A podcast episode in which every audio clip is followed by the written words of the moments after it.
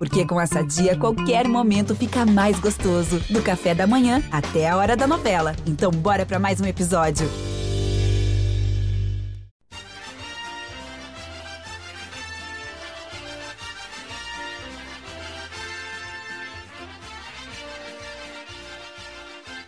Bem-vindos e bem-vindas ao podcast GE Juventude. A edição que vocês estão escutando é de número 4 isso aí, a gente está aqui no início do GE Juventude e hoje a gente vai falar bastante sobre esse respiro do Juventude na Série A. Venceu o esporte, empatou com o América Mineiro, dava para ter vencido. Mas agora terá um teste de fogo contra o Flamengo. E aliás, tem um jogador do Juventude que tem uma história bem curiosa com o Flamengo. A gente conta isso e muito mais a partir de agora.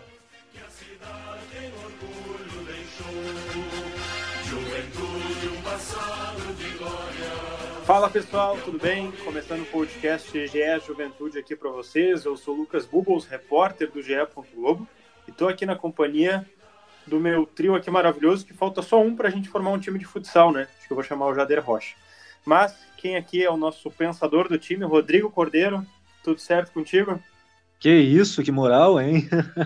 Tudo certo, Lucas? Prazer mais uma vez estar contigo, com o torcedor do Ju com a audiência aí do GE. Globo e com os nossos parceiros de podcast também. O Pedro Petrucci tem uma alma mais uruguaia, e eu não sei se ele quer ser nosso zagueiro ou camisa 5, mas eu já dou a boa tarde, bom dia e boa noite aqui para ele. Tudo bem, Lucas? Tudo bem a todos que nos acompanham no podcast do GE Juventude? Com certeza a camisa 5 del Negro Jefe, o capitão uruguaio Abdul Varela. E o Eduardo Costa, é, posso, posso te colocar como 9, Eduardo? Tudo bem, Lucas, a todos que acompanham o podcast. Eu sou goleiro, mas sou voluntarioso. Onde me escalarem, eu tô dentro. Não, vamos te deixar no gol então, porque a gente volta e meia não tem muito goleiro nessas peladas, então Eduardo, nosso goleiro fixo. Agora... Aí sobraria a posição pro Lucas, né? Não, eu fico ali na, na, na, Casa Mata, ali, só orientando, não tem problema. O Lucas, o Lucas é o nosso Matheus Peixoto. Talvez, talvez, talvez. Mas olha só, a gente né, saiu aqui do nosso podcast de Juventude. É, e a gente não falou do jogo contra o esporte ainda e do jogo contra o América Mineiro. A gente vai projetar também esse jogo contra o Flamengo, tá, pessoal?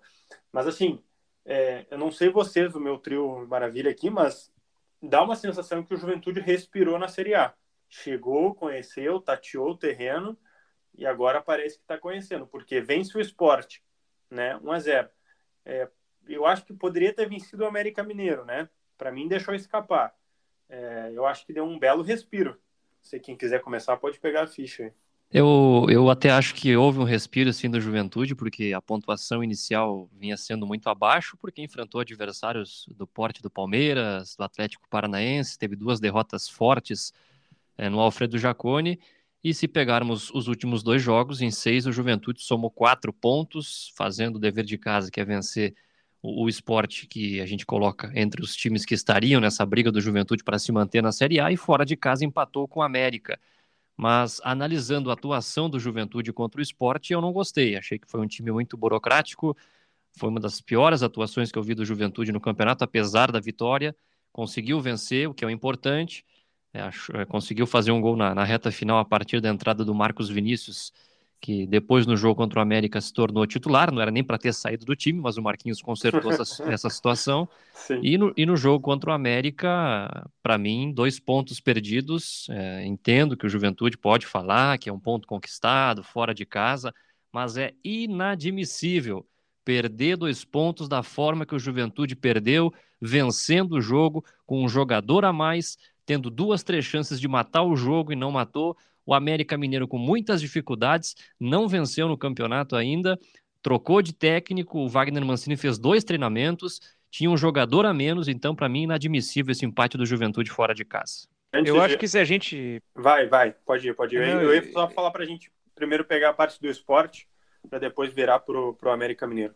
Não, perfeito. É justamente para pontuar essa questão. O campeonato do Juventude, que é o campeonato lá de baixo, ele enfrentou o esporte em casa e cumpriu a missão, que era vencer. Mesmo realmente concordo com o Eduardo, não jogando bem, não teve uma boa atuação, teve o resultado que era esperado. contra a América e contra a Cuiabá fora de casa empatou, que são adversários diretos também, para fora de casa bons resultados e contra os demais o Juventude conseguiu pontuar contra o Santos, que foi um ótimo resultado também e acabou perdendo em casa. Mas realmente esse jogo contra o esporte, que a gente começa falando, foi um jogo que parecia que as coisas não iam acontecer, né? Por vezes até o adversário foi melhor que o Juventude, o esporte taticamente estava prendendo o Juventude, mas no segundo tempo, a partir da entrada do Matheus Jesus, que agora eu acho que entrando em forma, ganhando ritmo de jogo, está mostrando que pode brigar por um espaço no time. E principalmente a entrada do Marcos Vinícius, que é titular desse time, o Juventude conseguiu mudar a característica da partida e venceu o jogo, mas foi um jogo daqueles bem complicados. O Cordeiro estava lá no Jacone, eu não sei se ele conseguiu ver os primeiros minutos, né? Porque a neblina estava forte, né, Cordeiro? Muito forte, né? Mais uma vez essa mística do Jacone se fazendo presente, né? E dessa vez uh, trazendo esse bom resultado para o Juventude nessa né? vitória contra o esporte. Eu acho que é meio contraditório esses dois últimos jogos do Juventude aí, porque contra o esporte eu concordo com o Eduardo e com o Pedro, uh, realmente não foi uma apresentação de encher os olhos, não foi uma boa atuação do time, mas a vitória veio. E uma vitória importantíssima por tudo que a gente já destacava nas edições anteriores, né? A necessidade de vencer, de voltar a marcar gols, de conquistar essa primeira vitória, não só no campeonato, mas no Jacone recém-reformado, e jogando já para a partida dessa última semana contra o América, ao contrário, né? Uma boa apresentação do Juventude, mas realmente um erro infantil fazendo com que a equipe perdesse dois pontos que estavam na mão, né? O Juventude poderia muito bem conquistar seis pontos em seis disputados, né? Infelizmente não veio contra o América, mas aí eu destaco um pouco a evolução do time como apresentação do em relação a, ao resultado contra o esporte, né? Que foi um bom resultado, mas a atuação nem tanto. É, agora sim a gente pode ir pro, pro, América Mineiro aqui. É, o Eduardo já deu a opinião dele, né? Dizendo que deixou. Tô irritado. Pontos. Tô irritado com esses dois pontos que o Juventude perdeu contra o América. Pode perceber na minha voz. E, e, mas eu concordo com, com a tua levada, com a, com a tua opinião, assim, porque eu acho que dava para ter saído de 2 a 0 de lá. Dava para ter voltado para Caxias com 2 a 0 sabe? Sólido defensivamente ali, matando o jogo quando tinha que matar, se impondo quando tem que se impor, ou seja, a Série A também, quando tem que se. Uh, quando vê que dá para ganhar, cara, atropela. Porque ficar com 1 a 0 ali, sabe, segurar, não vai dar. Ainda mais para o Juventude que tem esse discurso interno e externo de permanecer. Não sei se o Petrucci também tá tão irritado quanto o Eduardo. Não, não, não. Deixa pro Eduardo, o, Pedro, mas... o Pedro é mais zen. Ah, eu tá. fui, eu tô, tomei uma maracujina agora antes de, de gravar o podcast.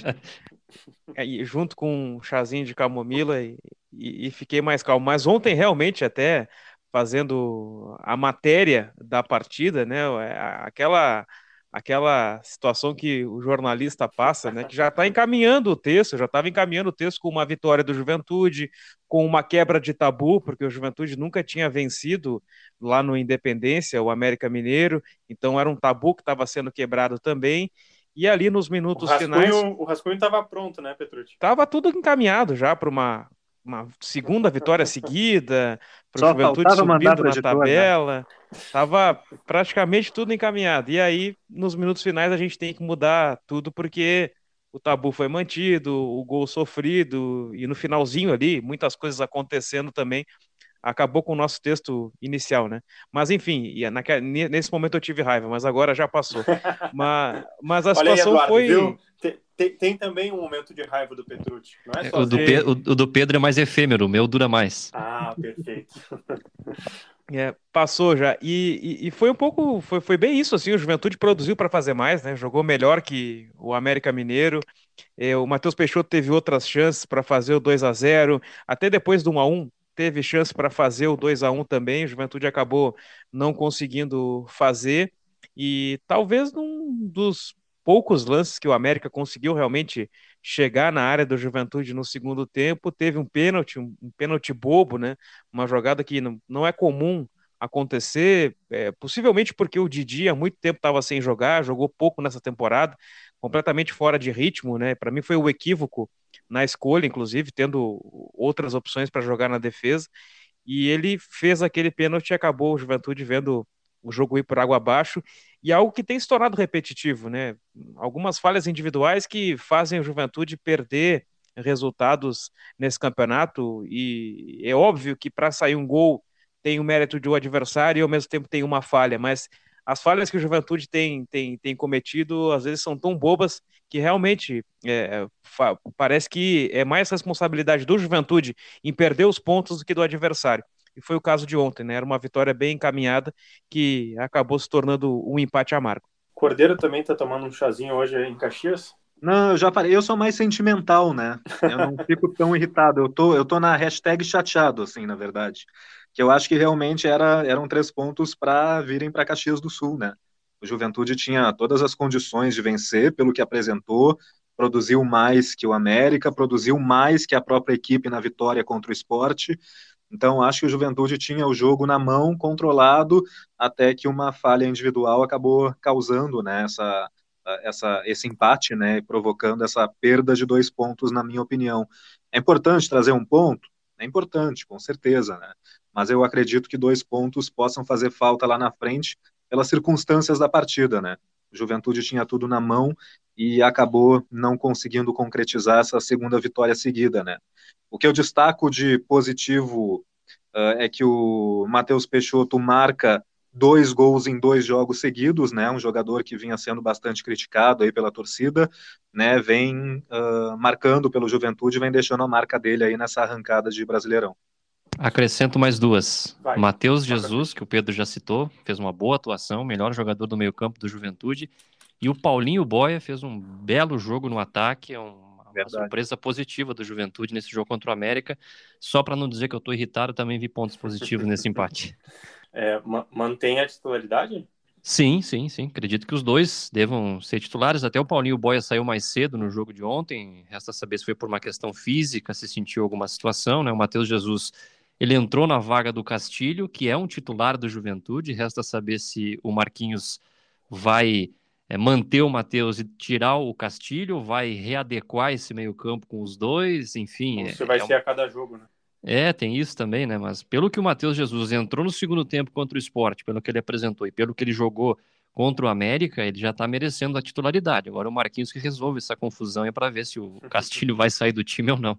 É, agora a gente já pode virar nossa chavinha para o jogo contra o Flamengo, que aí eu acho sim que é um é o teste de fogo, acho que ainda não teve, né? Talvez o Palmeiras, assim, é, talvez possa estar à altura, mas eu acho que eu enxergo o Flamengo um pouquinho mais complicado. Não sei vocês. Eu acho que é um teste de fogo com maior dificuldade.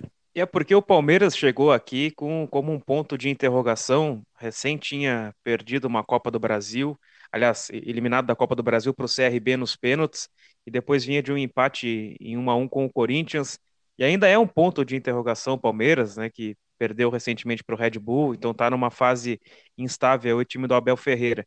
O Flamengo, embora também chegue desfalcado por, pelas seleções que estão na Copa América, ele vem vencendo as suas partidas, pode ter discussão do Pedro com o Rogério Ceni, mas mesmo assim ele dá assistência para o Bruno Henrique, que faz os gols, enfim, o Flamengo vem de uma sequência de vitórias, vem numa, numa boa fase, classificou na Copa do Brasil, então é um desafio maior ainda, eu vejo em relação ao jogo do Palmeiras, né?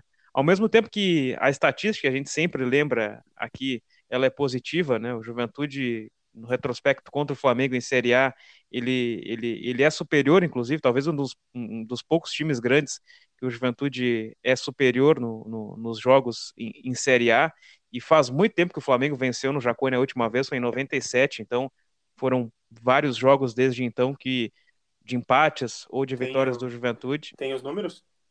Eu não tenho os números aqui calculados ainda, mas é, a última, é, Vai, pode pra, falar dá para puxar, mas a última vitória foi do, do Flamengo foi em 97. Então, o histórico também é positivo nesse sentido. Claro que não entra em campo, mas às vezes a gente é, é importante lembrar.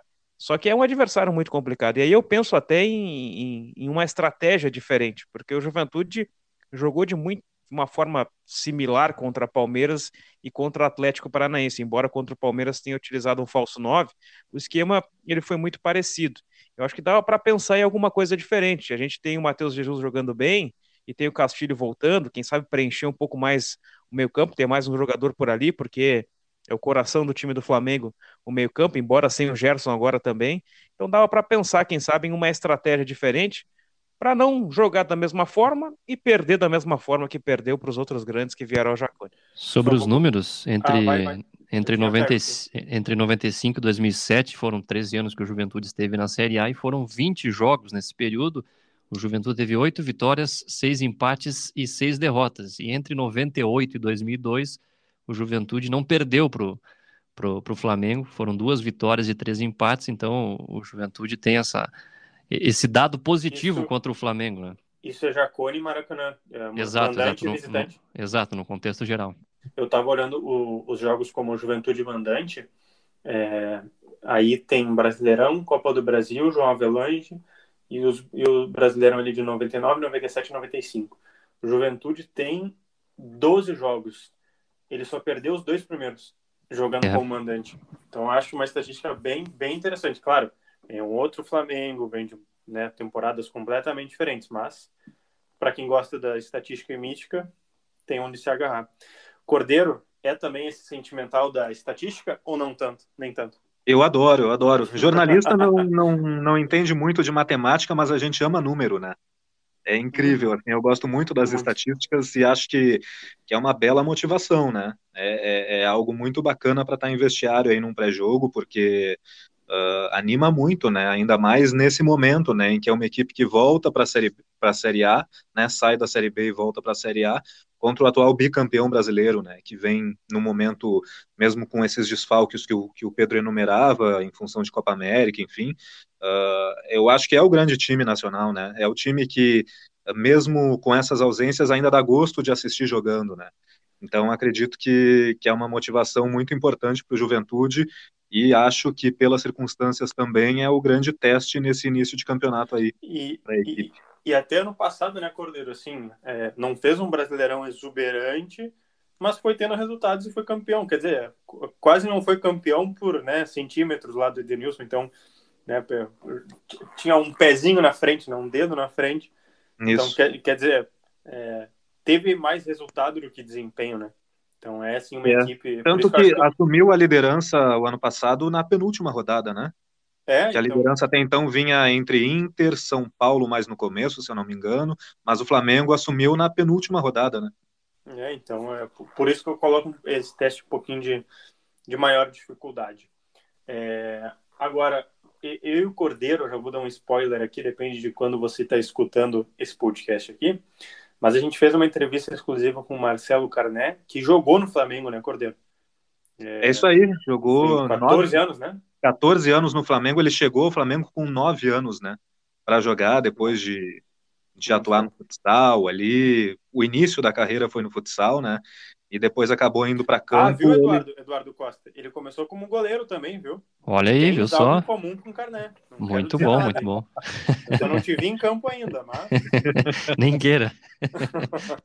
o Eduardo é mais corredor, né? Mais corredor ah, do que ah, goleiro. É. É, já tive meu tempo os áureos de goleiro, agora estou nas ruas correndo. Isso aí. E o Carné, então, ele viveu praticamente toda a adolescência dele nas categorias de base do Flamengo e até chegou às categorias de base das seleções do Brasil, né? Uh, defendeu o Brasil em Mundial, Pan-Americano, enfim. Então é um atleta que tem uma identificação muito forte com o Flamengo. Ele falava isso com a gente, né, Lucas? Que uhum. O Flamengo não, só, não foi só a formação dele como atleta, mas como pessoa, né? Como homem. E agora, pela primeira vez numa Série A de Campeonato Brasileiro, ele enfrenta o clube onde foi revelado, né? Ele já teve alguns confrontos com o Flamengo pelo Campeonato Carioca, mas numa Série A de Brasileirão, esse confronto especial, esse encontro especial, vai ser a primeira vez que acontece. Eu queria destacar aqui também, é, só mais uma, um spoilerzinho, que eu achei muito, muito, é, muito emocionante e interessante, que ele conta é, como ele começou a desejar a Série A, né? Porque, assim, talvez aqui para o pessoal que nos escute não é de, do Rio Grande do Sul, de Caxias do Sul e tal, é, mas o, o Carné foi, é, foi motorista de aplicativo por um tempo, se não me engano, em 2016, né, naquela época do, do Brasília. É, e a gente estava, enfim, conversando com ele, ele fala né, que foi difícil, pensou em desistir e tal, e que uns anos depois ele ainda quebra a mão, né, Rodrigo? Isso. É, não sei se esquerda ou direita ele não fala, mas quebra a mão, e, enfim, é, motivos para desistir ele, ele teve, mas ele seguiu. E chegou um momento que na terapia dele, no psicólogo, enfim, ele começou a colar post-its, bilhetes pela casa, com objetivos que ele queria atingir na carreira, na vida, enfim. Ele não, não, não especificou todos os bilhetes, mas ele contou que um deles estava escrito Série A. E ele colou na geladeira e ele disse que no ano da Série B ainda, é, a esposa, a namorada dele, enfim, começou a perguntar, pô, por que que tu tem isso, né? E ele começou a contar, não, tal, né? Eu tô fazendo terapia, coloco bilhete, taranã. E ele conta que depois, né, ele tem o acesso, taranã, volta para casa e aí a mulher dele se emociona a, aos dois verem o bilhete, né? Porque o cara, assim, em cinco anos mudou completamente a vida. Eu, eu nunca tive a oportunidade de conversar com ele pessoalmente, não sei se o Petrucci e o Eduardo já falaram, mas eu achei uma história bem emocionante, assim, um cara que está se identificando cada vez mais aí com, com a torcida, eu acho, né? Assim, tem um, tem um peso bem, bem significativo. Já tivemos, é. sim, a oportunidade. Ele, ele é um cara bem cabeça, assim, é um cara bem legal, Marcelo Carné.